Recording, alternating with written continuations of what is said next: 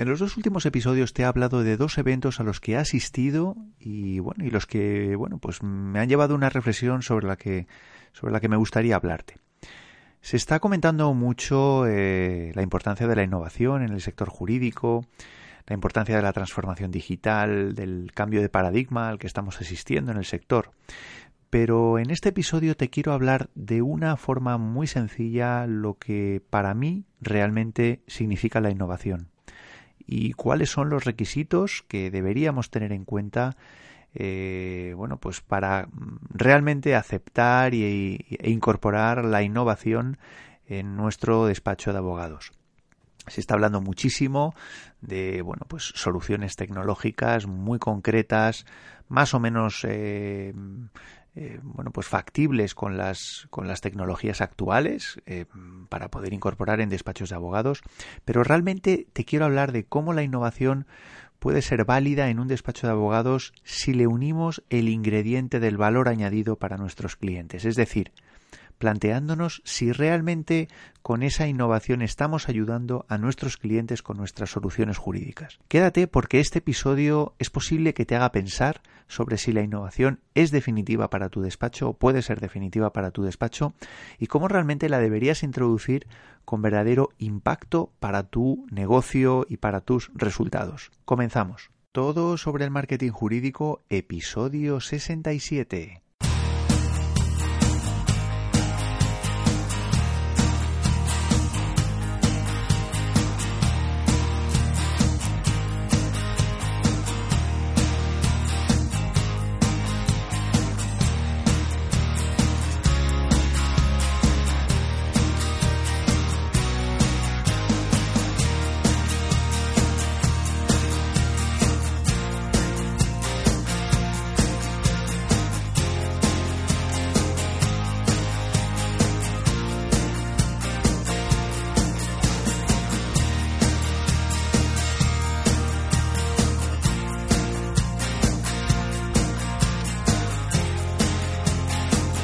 Buenos días a todos, esto es todo sobre el marketing jurídico. Como ya sabes, este es el primer podcast sobre marketing y estrategia para abogados en español.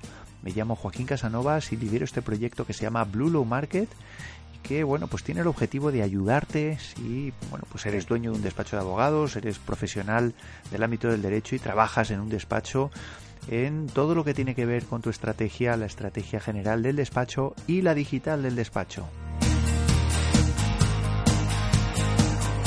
Te recuerdo que si necesitas ayuda puedes ponerte en contacto conmigo a través de correo electrónico mandándome un mensaje a info@blulomarket.com.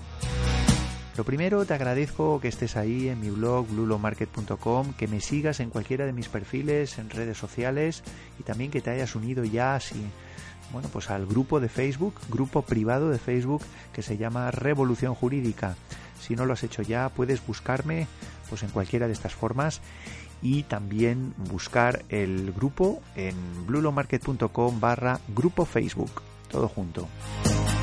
Igualmente también te recuerdo que por el mero hecho de suscribirte podrás obtener eh, varios regalos, una guía que te va a ayudar a generar contenido para tu blog jurídico de una manera eficaz eh, con la que bueno pues vas a poder conectar mejor con tus clientes potenciales y por otro lado un curso de más de dos horas de duración en formato vídeo, en formato de audio vídeo eh, bueno, pues que te va a ayudar a dar un poco las teclas, a tocar las teclas adecuadas en relación a, bueno, pues desde eh, abrirte el dominio, em, eh, bueno, pues instalar, hacer una mínima instalación de WordPress, iniciarte en, lo que sería el, bueno, pues el diseño y el desarrollo de, de, tu propio blog, de tu propio blog jurídico dentro de la web de tu despacho, también bueno pues de todo lo que tiene que ver con estrategias de email marketing en fin un poco un pupurri de varias de varias cosas. Te digo son más de dos horas de duración. Yo creo que bueno pues puede ser interesante que le eches un vistazo. Por otro lado también eh, bueno esto lo puedes encontrar en blulomarket.com barra guía. Por otro lado también está ya eh, abierto el pre-lanzamiento del curso eh, domina la estrategia de tu despacho y mm, bueno pues está abierto como digo la lista de prelanzamiento es decir si bueno pues quieres obtener una serie de beneficios especiales cuando se lance el curso, yo creo que no deberías perder la oportunidad de apuntarte a esta lista. ¿Qué es lo que vas a conseguir si te apuntas a esta lista de pre-lanzamiento? Bueno, pues tener la posibilidad de participar como beta tester, es decir, vas a poder realizar el curso de forma totalmente gratuita. También podrás acceder a un descuento muy especial el día de lanzamiento. Podrás conocer antes que nadie las características del curso y acceder a todas las actividades previas de lanzamiento y finalmente tendrás la posibilidad de opinar sobre su contenido y acceder a contenidos exclusivos totalmente gratis. Solo tienes que apuntarte en bluelowmarket.com barra domina. Y ya finalmente, bueno, pues comentarte que bueno, pues que está en marcha ya el grupo Mastermind de Bluelow Market puedes eh, entrar en blulomarket.com barra mastermind. ¿En qué consiste este grupo? Bueno, pues básicamente nos reunimos eh, y la idea es responder todas aquellas dudas que podáis tener sobre cualquier aspecto relacionado con la gestión o estrategia.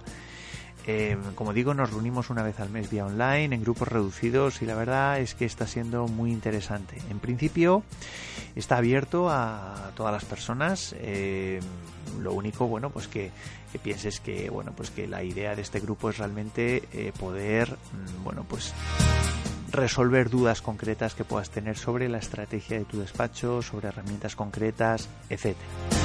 Por tanto, mm, si, lo consideras, eh, si crees que te puede ayudar, yo creo que sí, eh, no lo dudes, eh, apúntate ya a blulomarket.com barra mastermind. Y vamos ya con el episodio de hoy.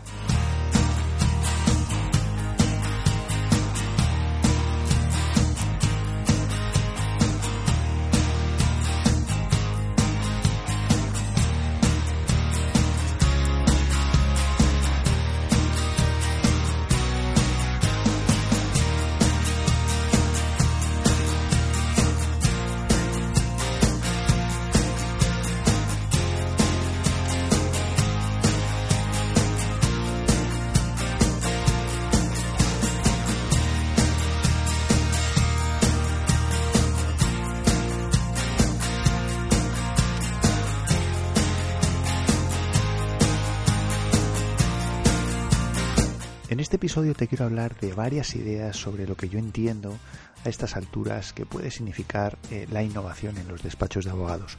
Creo que ya hice algún otro episodio hablándote de esto y también hemos tenido pues algunos, algunos invitados como, Jorge Morel o, Ricardo, Ricardo Olivas, eh, bueno, pues quienes nos pusieron pues distintos ejemplos que a los que bueno, pues nos podemos agarrar pues para, para intentar entender de qué manera podemos innovar en un despacho de abogados. Pero ahora mismo me gustaría tratar sobre el por qué deberías trabajar la innovación y concretamente en qué ámbito. Es decir, estamos hablando muchísimo de, bueno, pues de, que es necesario innovar, de que en, el ámbito de nuestra gestión, como abogados, como profesionales, como gestores de, nuestro negocio, em, pero muchas veces nos perdemos en, no ya en el cómo, sino directamente en el qué. Es decir, qué es lo que tenemos que hacer, sobre qué temas tenemos que innovar, eh, aparte de bueno pues intentar reflexionar de manera adecuada en cómo hacerlo y luego también el para qué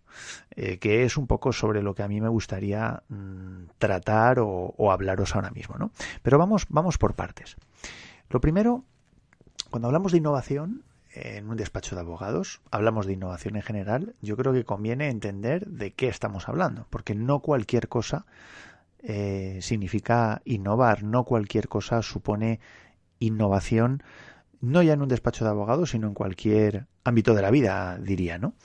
Si nos cogemos la definición del, diccionario de la Real Academia de la Lengua, en principio innovación o innovar significa, o la innovación es la acción eh, y el efecto de innovar. Innovar sería mudar o alterar algo introduciendo novedades. Por tanto, la clave es que tenemos que introducir cosas nuevas, ¿no? Pero realmente eh, la reflexión que nos deberíamos hacer como profesionales del derecho es, está muy bien el que tengamos que innovar en el ámbito de nuestra gestión, en nuestras actividades, en, nuestras, en nuestros servicios, pero realmente es hay que innovar por innovar, es decir, hay que introducir novedades o cosas nuevas simplemente por introducirlas.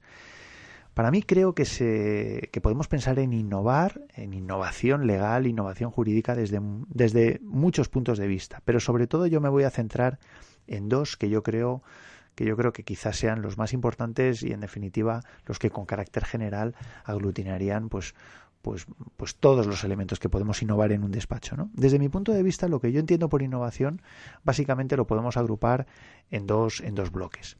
En primer lugar, la novedad o las novedades en la gestión interna eh, y la novedad o las novedades en la gestión externa. Mm, ahora vamos a hablar un poco de lo que, de lo que os quiero decir, ¿no?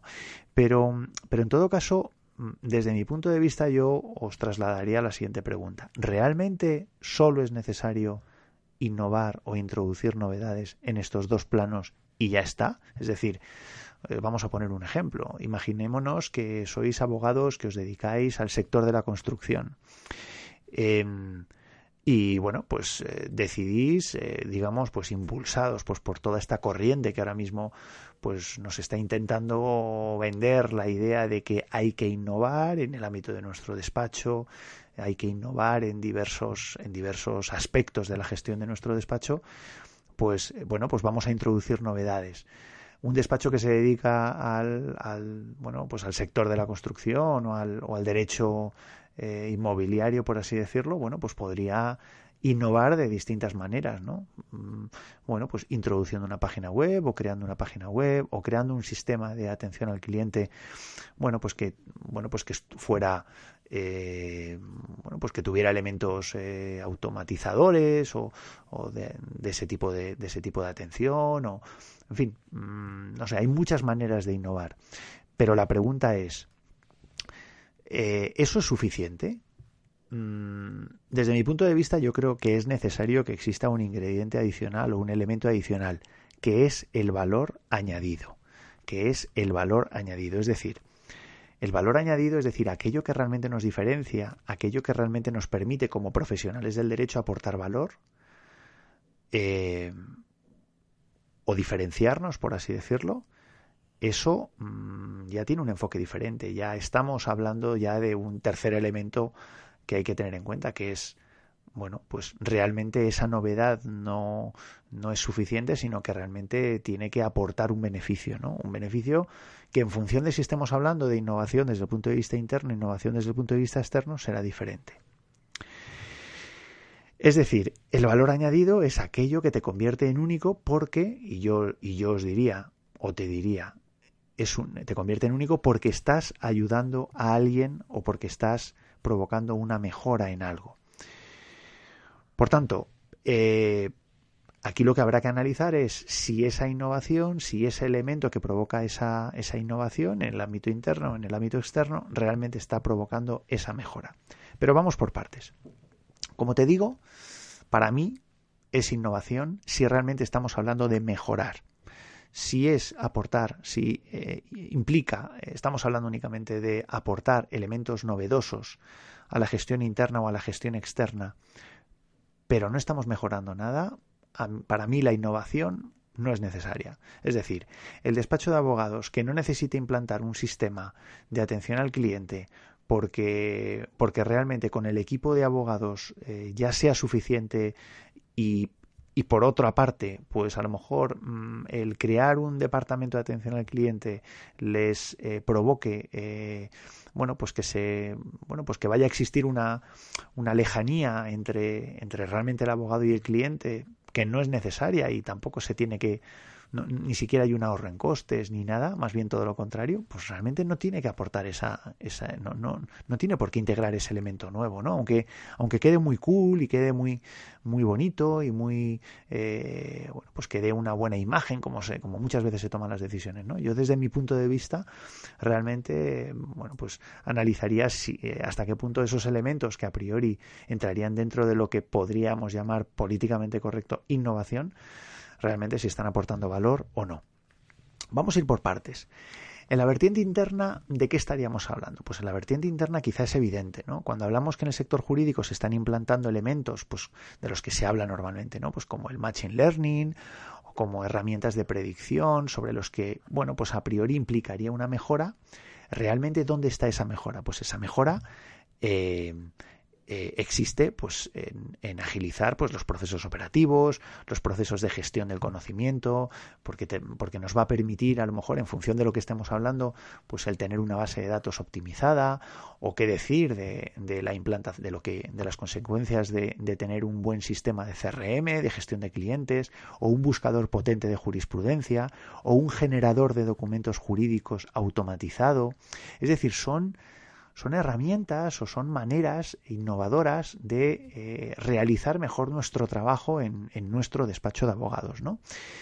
Eh, ahí hay un valor añadido, hay un valor añadido interno. Evidentemente, nosotros se supone que vamos a realizar nuestro trabajo con una mejor calidad, o por lo menos esa es la idea. También habría que analizar exactamente de todo lo que os acabo de decir realmente lo que lo que mejoraría la calidad y si a lo mejor, bueno, pues estamos hablando únicamente de que eh, bueno, pues a lo mejor la calidad no mejoraría tanto, pero pero tendría un impacto tan positivo en, en la cuenta de resultados porque porque evidentemente hay actividades que se desarrollarían de una manera más barata que realmente por ese motivo ya merece la pena, ¿no?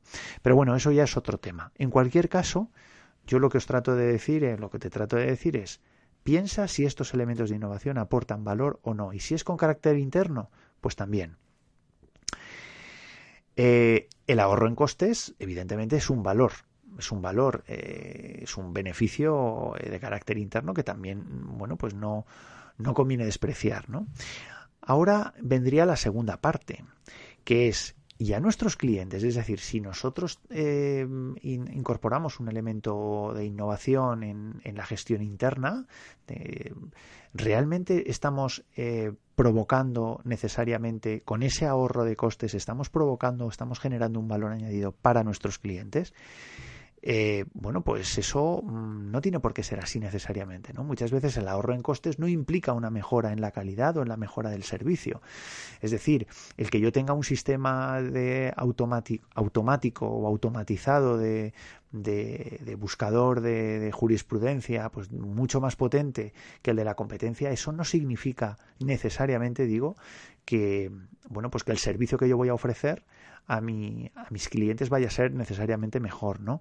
O el, o el tener un sistema potente de CRM mm, estamos hablando de un elemento de innovación de carácter interno, no necesariamente implica que eh, realmente estemos aportando valor añadido a nuestros clientes y por tanto a realizar un servicio, en definitiva, un mejor servicio para nuestros clientes. ¿Estamos ahorrando costes? Sí.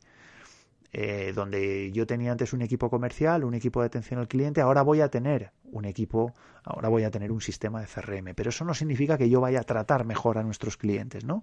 O que tú vayas a tratar mejor a tus clientes. Por tanto, ojo, y yo cuidaría un poco esa reflexión que muchas veces no hacemos, que es, bueno, yo voy a introducir elementos, voy a introducir herramientas con carácter interno y asumo que realmente voy a aportar un valor a mis clientes. Cuidado porque eso necesariamente no tiene por qué ser así.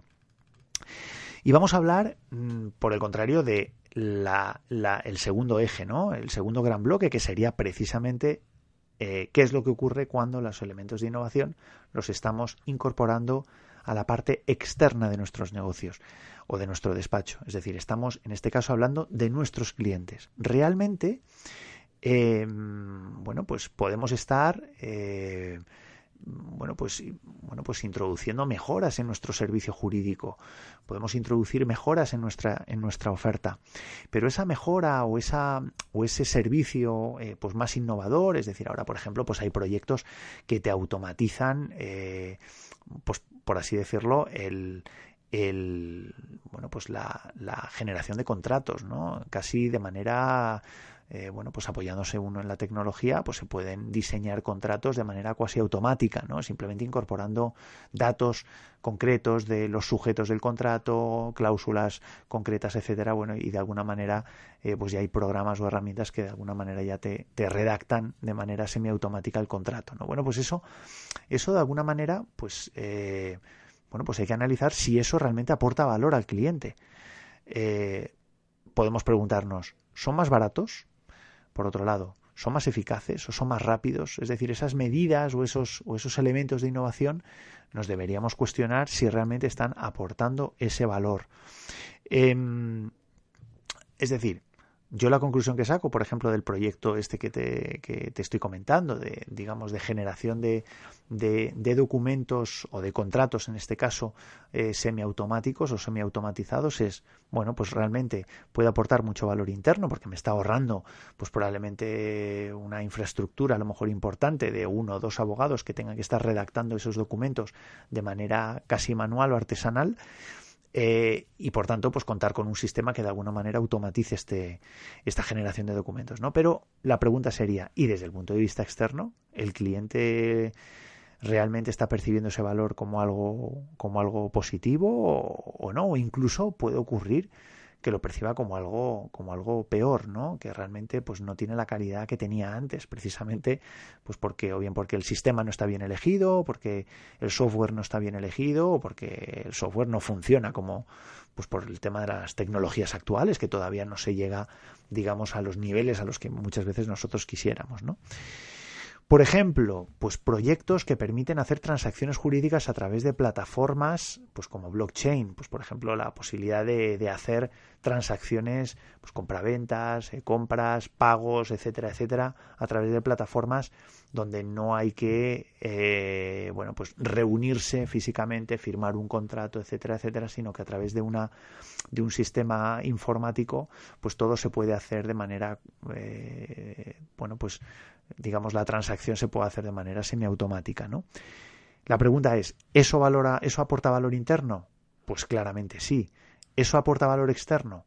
Pues es lo que habría que cuestionarse, porque a priori, evidentemente, eh, el hacer contratos, el, utilizar contratos inteligentes o smart contracts, que sería pues uno de los grandes paradigmas de la innovación en, en, el, en el sector jurídico, que es lo que viene, bueno, pues habrá que analizar exactamente si eh, bueno, pues mm, eso realmente, más allá de la rapidez que, y de la agilidad, que sí que es objetivo y eso aporta valor al cliente, pues porque, pues porque realmente eh, consigue, bueno, pues eh, recibir un servicio de una manera muchísimo más rápida y más ágil, pero ¿qué hay de la calidad? Eso es lo que habría que analizar muy bien. ¿no? Desde luego, internamente no hay ninguna duda.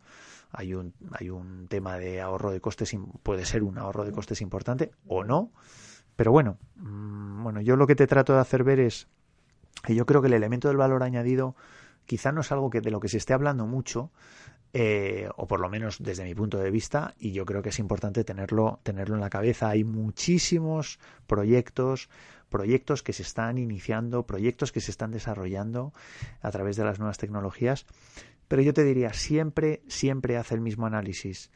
Es decir, analiza lo que supone para ti la innovación, el elemento concreto que implica innovación desde el punto de vista eh, económico, es decir, si realmente pues, te genera una rentabilidad, etcétera. Pero luego hay una parte que tendrás que analizar que es más cualitativo, que es si realmente está aportándote valor, si aporta valor añadido al cliente, si realmente hace que te diferencies, pero que te diferencies para bien. Eh, yo creo que eso es importante que lo reflexiones y que sobre ello, sobre estas, sobre esta variable también eh, te apoyes para tomar, para tomar una decisión.